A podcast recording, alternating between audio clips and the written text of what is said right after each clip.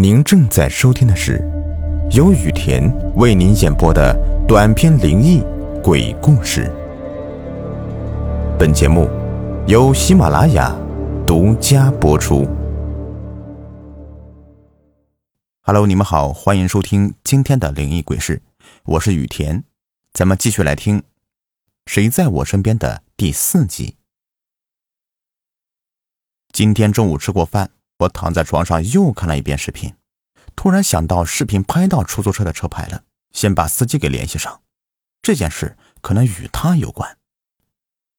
于是我就让大爽把发布这个小视频的网站给我了。顺着链接点进去，跳转 APP，看到这个视频下方有很多的评论。我能想到的问题啊，广大网友也想到了，纷纷的搜寻这辆出租车。好巧不巧啊！众多网友里面有一个评论点赞非常的多，他说那是他爸爸的出租车，于是我就发私信给他：“你好，我昨天晚上就是坐着这辆车回家的，此时拍摄的路况呢就是我家附近，我有些事情想和你爸聊聊，如果您看到了，请提供一下叔叔的电话号码，非常感谢。”发过去，等了将近半个小时，终于回复我了。今天发消息的人太多了，都是来喷我的，说我蹭热度什么的。感谢你能信任我，我这就把他的号码给你，幺三五。看到回复的消息，我非常开心，很快的拨通电话。电话嘟嘟的响了几声之后，一个熟悉的中年男子的声音传了过来：“你好，哪位呀？啊，你好，是车牌皖 C 的。”出租车的司机吗？啊，你好，我是的。啊，我是昨晚上凌晨时分坐您车的乘客，当时我们还把车子开到水塘边了的，还记得吗？啊，当然记得。我猜呀，你肯定也是看到了那个视频了吧？今天我儿子跟我说呀，我上热门了，不过不是什么好事儿，车顶上爬了个人。昨天晚上发生的事情啊，我就觉得很奇怪了。正好我今天也请假了，想把这件事情弄清楚吧。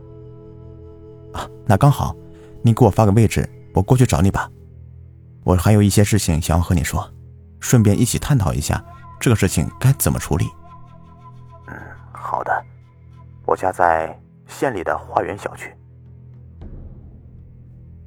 联系好之后，我骑着自己心爱的小摩托就去了。顺着导航，很快的找到他家小区楼下，给他打了电话，他下来接我，就上了楼。他家是在六楼，三室一厅，装修的还不错。一进玄关处就挂了几面锦旗，都是一些好人好事的。哈，叔叔，您真是助人为乐呀，这么多英雄事迹。哎呀，哪里哪里，我就是喜欢多管闲事。有时候啊，歪打正着了。来，坐沙发上吧。呃，你可以叫我九叔。现在就我一个人在家，有什么事你都可以说了。我走到沙发边，慢慢的坐下，看着九叔从客厅的柜子的抽屉里拿出茶叶泡了起来。九叔，我就直接和您说了吧。昨天晚上我回家之后。也遇到一件特别诡异的事，我就把昨天晚上的经历一五一十的说了出来。九叔一听，急忙说：“这么说，昨天晚上遇到的真的是不干净的东西了？我想应该是的，只是不知道他们为什么要缠上我们。你也看到了，今天网上的视频传的火爆，风言风语太多了，我想尽快平息。是啊。”这样传下去，我就得下岗了。我的车子闹鬼都成网红车了，别人都会记住我的车牌了。以后我肯定拉不到客了，得想个办法，把这件事情平息了之后，我们再去探寻事情背后的秘密。我思索了一番，从怀里掏出烟给九叔递了过去，并且给他点上，然后我开口说：“嗯，不然这样吧。”我再给您拍一个小视频发出去，你就说这件事情是你自导自演的，故意炒作，而车顶上那个不知名的玩意儿也是假扮的。呃，这个假扮的呢，你就说是我。等一下我去街上买点白布，尽量的画的和视频里面差不多，咱们两个同台出现，这样不就可以说清楚了吗？九叔一听，觉得主意非常好，互相达成共识。我也没有久留，交代完之后就离开他家了，去了街上买了需要用的道具，再次返回九叔家。通过我精心的打扮之后，看着真的很像视频里那个玩意儿，把九叔都给吓了一跳。我穿着奇怪的衣服，还带着三脚架，跟九叔说笑着就下了楼。一路上有不少行人投来异样的目光，我全然不管。很快的，我们就来到他的出租车的面前。我把三脚架打开，放在车前面三四米远的地方，把手机夹好，调整好位置，对焦。九叔站在车头的右侧，不会遮住车牌。我在手机前面设定好定时摄影之后，迅速的爬上车顶，摆出和昨晚那个家伙一样的姿势。九叔就按照我之前给他说的台词说了一遍，而我也表演的十分卖力。张牙舞爪的，但是最后我还是从车顶上下来，笑嘻嘻的和大家说句：“对不起，是我们错了。”整个视频拍摄完成，我们就迅速的发到网上社交群里。真的感谢当今的互联网呀，消息传播的真是快呀，但是骂声也越来越多，骂我们想火也不会找方法，两个傻叉什么之类的。骂就骂吧。也不会少块肉，只要事情能平息就好了。到了晚上十点左右，该骂的也骂了，很多人都觉得无趣了。我再次联系了九叔，把他给叫出来一起吃个夜宵。就我们两个人，今晚我们也是有备而来的，吃饭不喝酒，保持头脑清醒，决定今晚再去那个水塘边看看。事情是要一个一个解决的。吃完饭，九叔开着他那辆闹鬼的出租车，带着我缓慢的朝着目的地开去。一路上没怎么说话，可能各自心里都有些恐惧吧。就算是已经提前知道那个地方不干净，而且应该还和那个东西见过面了。车子开了将近四十分钟，终于看见那个熟悉的死亡弯道了。坐在车里。